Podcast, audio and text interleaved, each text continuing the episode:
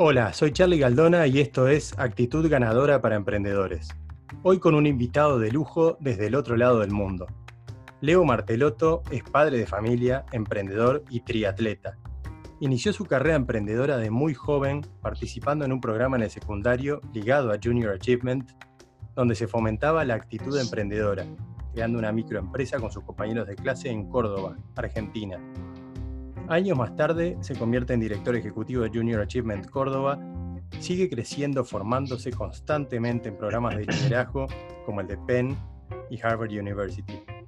En 2014 se convierte en presidente de Junior Achievement Americas, la ONG más grande de las Américas y el Caribe, potenciando el talento y fomentando una nueva realidad para miles de jóvenes. Además hace malabarismos para ser un triatleta competitivo, clasificando a los Ironman World Championships dos veces. Con ustedes, Leo Martelotto. Hola Charlie, gracias por la invitación. Muchas gracias por estar acá. La verdad que un gusto que estés acá para, el podcast de Actitud Ganadora. Bueno, vos tenés una actitud ganadora tremenda, estás ahí siempre metiéndole para adelante. Este, ahora en este, en este contexto, de repente más quieto desde tu casa, pero siempre te veo en el LinkedIn para arriba, para abajo, estás en todos lados, viajas más que mi señora. Así es. Eh, sí, actitud ganadora, actitud perseverante, eso seguro. ¿eh? Exacto, exacto. ¿Qué, influencia ha tenido la actitud en tu vida? Bueno, vos eh, desde, el lado, desde el lado deportivo, desde el lado emprendedor, ¿cuándo arrancaste con todo esto? ¿Desde muy chiquito o es algo que lo fuiste adquiriendo? Mira, eh, yo siempre digo de que no hubo un momento donde dije, listo, voy a dedicarle mi vida al desarrollo juvenil, ¿no? Eh, no hubo un momento específico, sí fue una sumatoria de acontecimientos a los cuales pude tener en la exposición y que a poco me fueron llevando. Eh, yo no me desarrollé ni como profesional ni en lo personal con un master plan a 50 años súper pensado, pero sí fue de alguna manera uniendo puntos hacia atrás, como decía Steve Jobs, sí ha sido el resultado de ir tomando decisiones muy, muy importantes, en momentos muy importantes, siempre con una misma actitud, que es la actitud del probar y de estar, digamos, abierto a oportunidades que se iban presentando y, siempre, digamos, queriendo estar lo más preparado para la oportunidad que viniera y tener mucha hambre, ¿no? Entonces la actitud va más de esta, de, tener el hambre necesario para que a cada oportunidad que quizá en ese momento eh, no era obvia, no era la gran oportunidad, pero por el hecho de tener ese hambre, las iba agarrando yo estaba preparado, venía la oportunidad, por eso siempre fui una persona de suerte, esa es la definición mía de suerte, ¿no? Cuando la preparación se encuentra con oportunidad. Y así es que llego hoy a donde estoy. Lo que se ha mantenido como común denominador es esa actitud, que vos le llamás actitud ganadora. Yo le gano esa actitud de, hambre, de arrojo, y como que conecto hacia atrás y digo, fue todo muy binario, fue todo de sí o no. Sí, sí, sí, sí. sí. Venían oportunidades y era sí o no. Y gente que estaba al lado mío quizás dijo que no, yo dije que sí, y hoy estoy donde estoy, cosa que me hace muy feliz, ¿no? Que es para lo que hacemos todo. ¿Tuviste alguna necesidad en concreto? Porque, a ver, algo que veo en, emprendedores y, gente que empuja con todo, algo que estoy viendo en común, este, y lo, trabajo en uno de los programas que hago de, mm, los hábitos de la gente con actitud ganadora, es que parten de, la base de una necesidad real, este, a veces es económica, a veces afectiva, a veces es de demostrar algo, o a veces no tienen esa necesidad, pero se hackean la, mente. A veces no, ahora le decimos hackear, pero a veces inventarse una, una, decir, bueno, yo quiero esto y me autoimpongo de, repente determinados desafíos. ¿Tuviste alguna necesidad así o fue algo como vos decís que fue fluyendo? Claro, es eh, como le llaman, ¿no? El, rewiring, que es el, recablear digamos, nuestro cerebro para que ese cerebro empiece a pensar distinto y que eso se traduzca en acción. En el caso mío, y que te pasó a vos, Charlie, cuando a muy temprana edad te expone a una experiencia transformadora, que para mí fue el programa de Junior Achievement cuando tenía 17 años, donde la única preocupación era a qué fiesta íbamos a ir el fin de semana, digamos, era la gran preocupación ¿no? de toda la semana, y cuando de repente se te abren los ojos a una experiencia donde pasaste de ser observador a ser protagonista, donde empezaste a tomar decisiones, donde realmente fuiste empresario y tuviste, asumiste riesgos de empresario y, y, sentiste toda esa adrenalina, eh, es cuando a mí por lo menos, y eso fue algo, un proceso muy individual, o sea, mi proceso no fue de decir quiero ayudar al resto, sino primero lo viví en carne propia y a partir de eso me generó mucha gratificación lograr que otros tengan la misma oportunidad o la misma experiencia. Y yo siempre digo, mi, mi viaje ha sido muy desde lo individual, en el sentido de que fue tal la gratificación de que otros vivan eso mismo que, bueno, sí, pasé a, dedicarle, llamarle mi vida a trabajar por otros, pero nace desde qué siento yo en lo más adentro cuando veo, te veo a vos, por ejemplo, contándome, mirá, yo en Uruguay hice el programa y a partir de eso me arrojé a, la vida. yo digo, wow, eso es muy, muy, muy fuerte.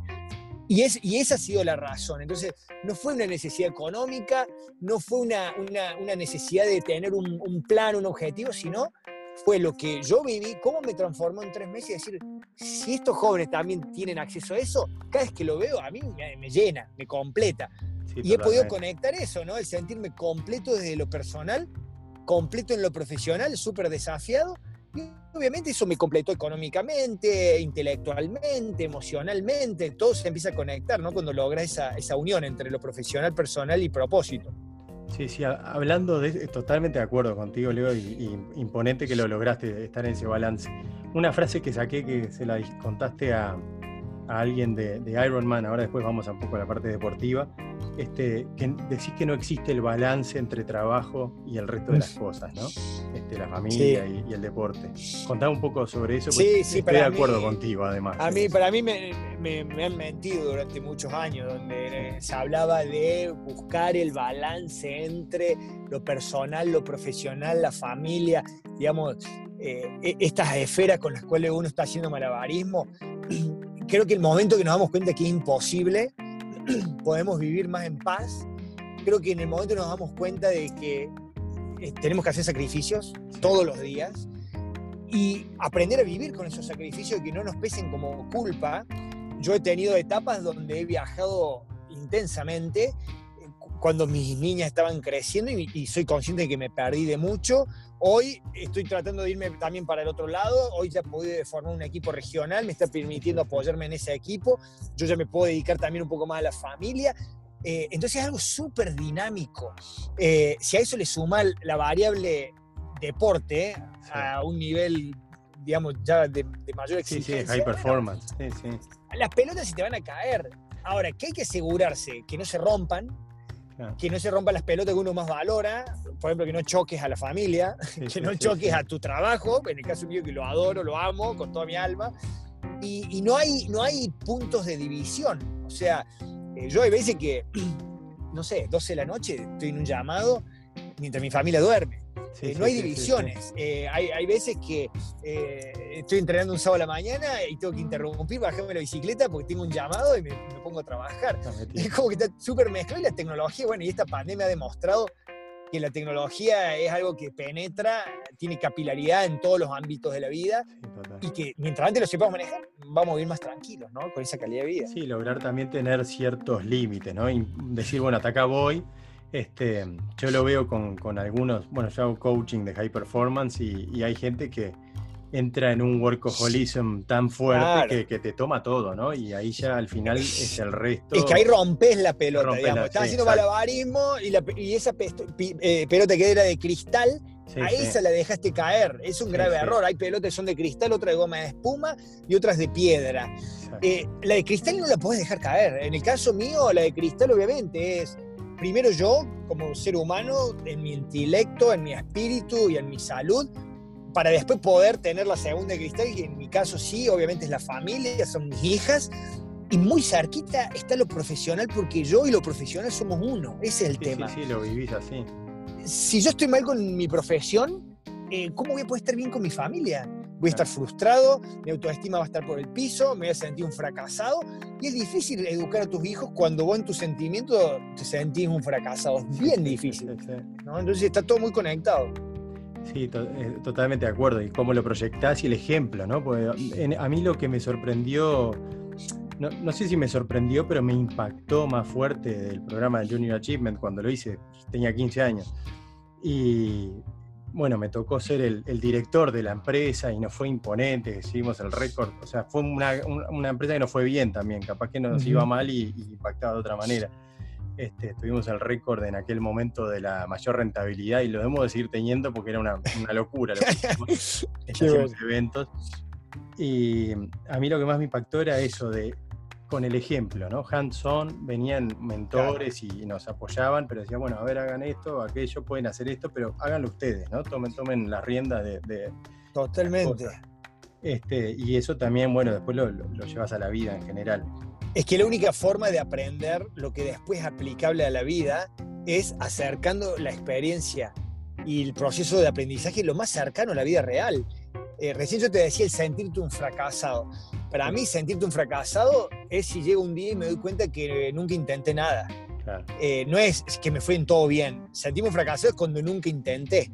Eh, eso para los chicos de 17, 18 años, que tienen obviamente una, muchas veces una inteligencia emocional muy, muy, muy débil, muy, muy en desarrollo, la única forma de aprender a fracasar es fracasando. La única forma de aprender a pararte después de haber fracasado es fracasando y habiéndote parado de nuevo. Y eso si lo logramos los 17, 18 años, antes de que involucionemos, yo tengo 40, yo, entre los 15 y los 40 involucioné, lo único que hice. Eh, y a todos nos ha pasado lo mismo. involucioné en paradigma, en apertura mental, en, en innovación. Involución, entonces si les caemos a los 15, 16 años, estamos llegando al momento justo. Entonces, si esos chicos ya aprendieron la resiliencia, aprendieron la autoeficacia, la importancia de tener resolución de problemas como mindset, ya está. O sea, el resto, lo técnico, va a ser obviamente un aditivo importante, pero complementado con esas habilidades, van para adelante. No, totalmente. Te cambia el chip.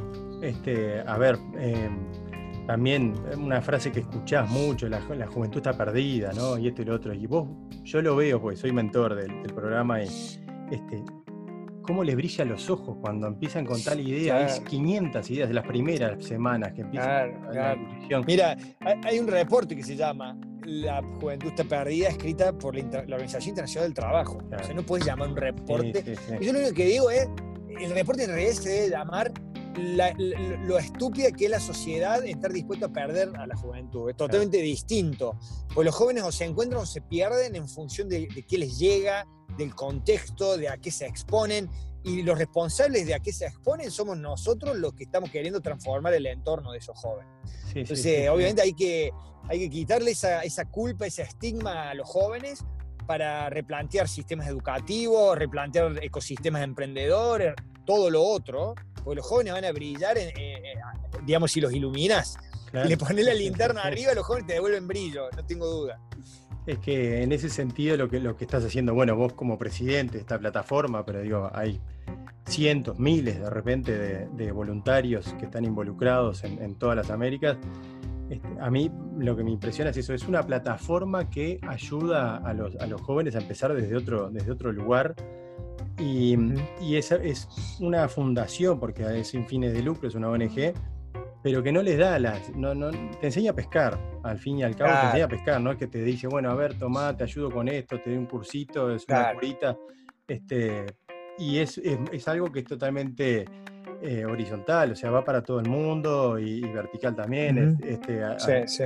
Eh, ves que está un liceo de repente, a nosotros no a mí no me faltaba nada, la verdad vengo de un contexto este, en el que financiera, económicamente no faltaba nada y tuve toda esa, esa experiencia y en el mismo grupo, había una feria, me acuerdo, había liceos que era gente que le faltaban cosas básicas, cosas realmente básicas, y que estaban con el sueñito de emprender y armar algo y, y, partían de esa misma base y de repente hay gente que la ves que la estoy conectado en LinkedIn que que rompió, Totalmente. con, ese maleficio de alguna forma. Y, en nuestra región, obviamente, la necesidad de llegar a los jóvenes en, situación de vulnerabilidad es, sumamente importante porque o vamos por ellos o vienen por nosotros. O sea, a mí cuando, eh, no sé, visito Centroamérica, está todo el tema de la delincuencia juvenil, de la delincuencia organizada, de las MARA, la M18, la 13. Eh, a ver, esos jóvenes fueron reclutados cuando tenían 8 o 10 años, que es el promedio más o menos de la edad de reclutamiento de esas pandillas. Entonces, yo lo que siempre digo es, eh, tenemos 32 millones de estos famosos ni que ni trabajan ni estudian, eh, que no son ni desempleados porque ni están buscando un trabajo. O sea, el desempleado es el que, el que busca y no encuentra, o sea, que no, no entran ni en la estadística del desempleo. Son 32 millones de jóvenes desperdiciados y que obviamente la, salida es muy clara, o delincuencia, o prostitución, o, abandono escolar. Entonces, si no les caemos también a esos jóvenes, y en eso Junior ha ido modificando mucho su abordaje, ¿no? Eh, por ejemplo, hoy estamos mucho fuera de las escuelas, no solamente en el ámbito escolar, eh, estamos trabajando con socios que, están ya en esos barrios para vía ellos poder llegar con nuestros programas, o sea, hemos entendido la importancia ¿no? de trabajar con esos jóvenes, de lo, de lo mucho que les podemos sumar eh, y, de, y, de, esto de acercar a estos voluntarios que, que, vos nombrabas, que se vuelven en una especie de, de, modelos a seguir, que son personas de sus propias comunidades, que salieron quizás del mismo barrio, tuvieron el mismo contexto, contexto digamos, este, de, dificultad, y así todos salieron adelante y hoy tienen su familia y pueden trabajar todos los días. Ese ejemplo vale más que mil videitos de MTV, donde ven al, al, al, al, rapero lleno de oro.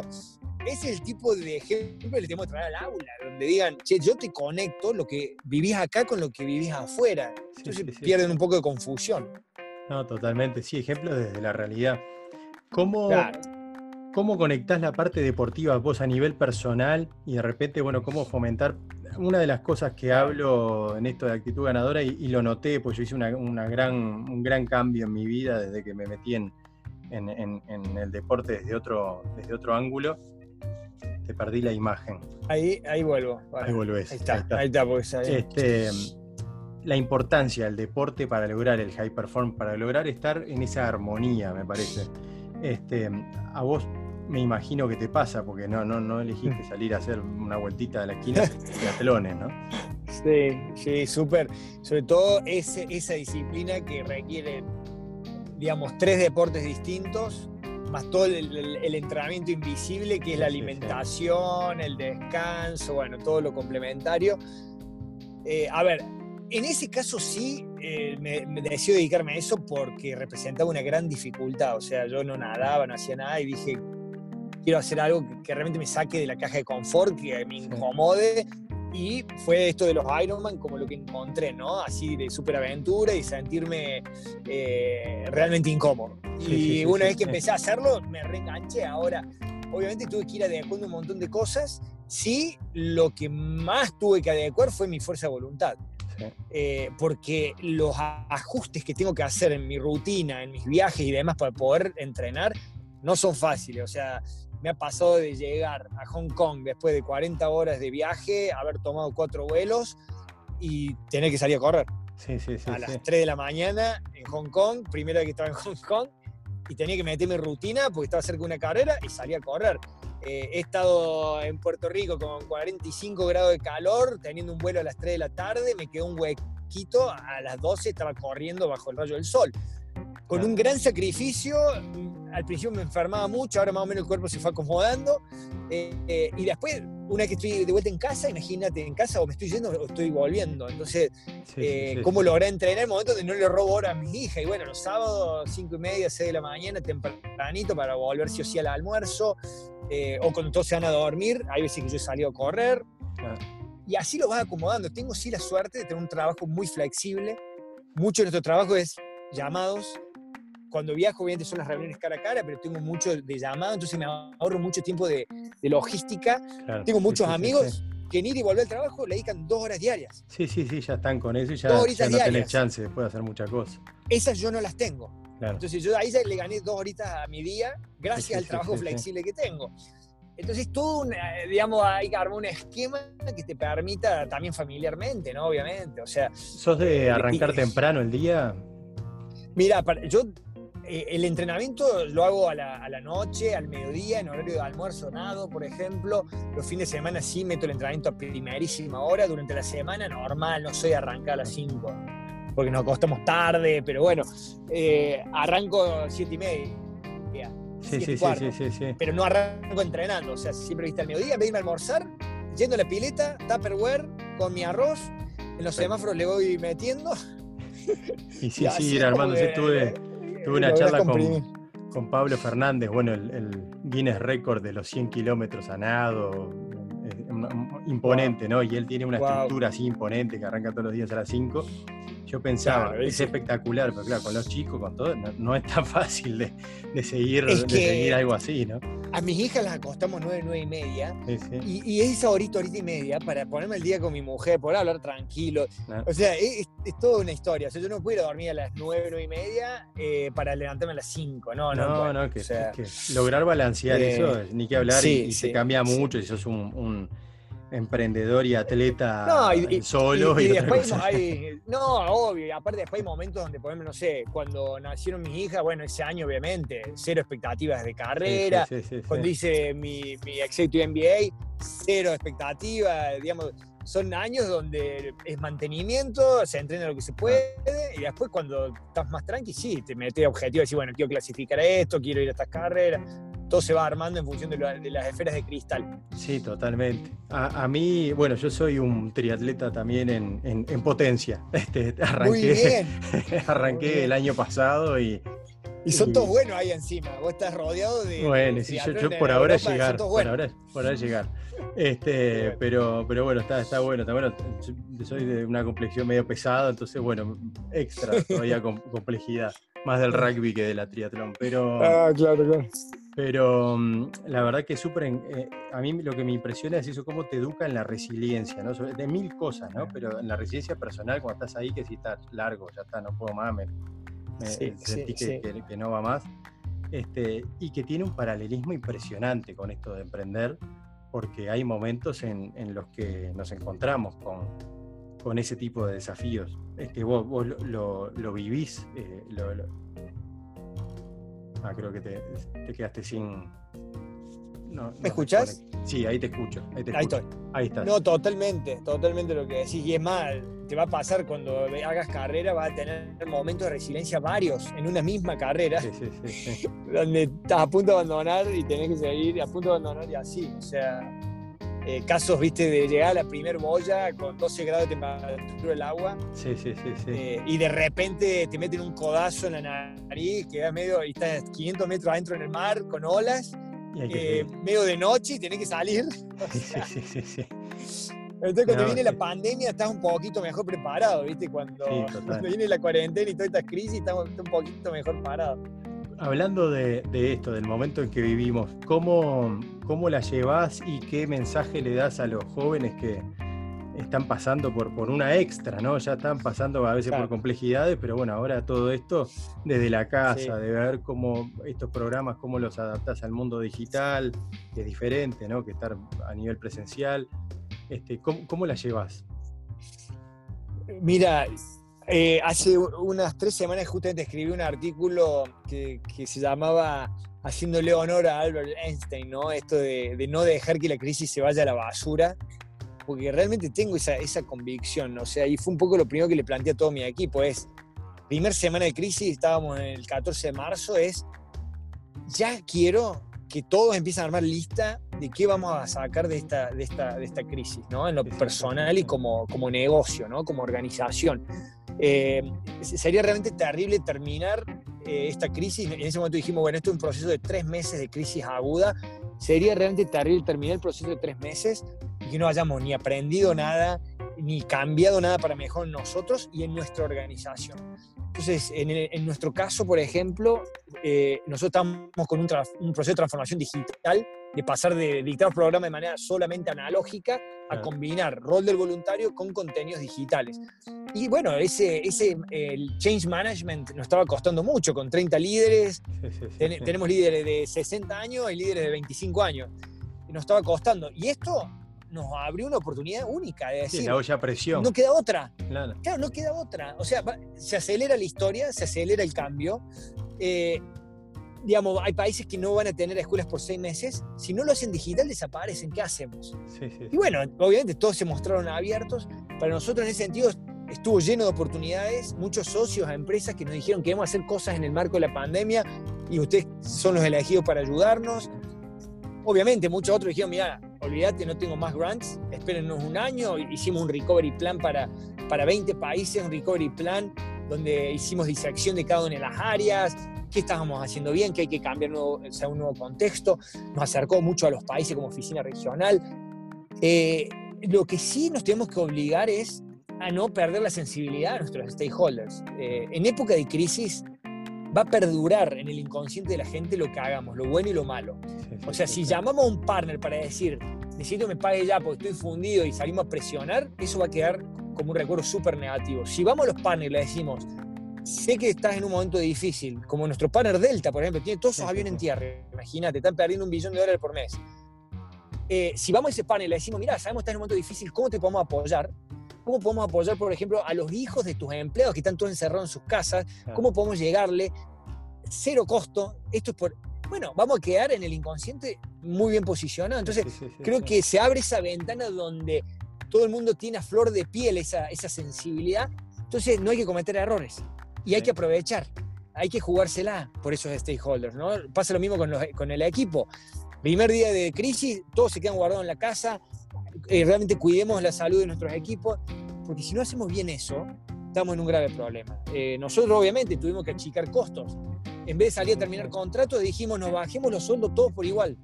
Todos por igual, con tal de no darle baja a nadie.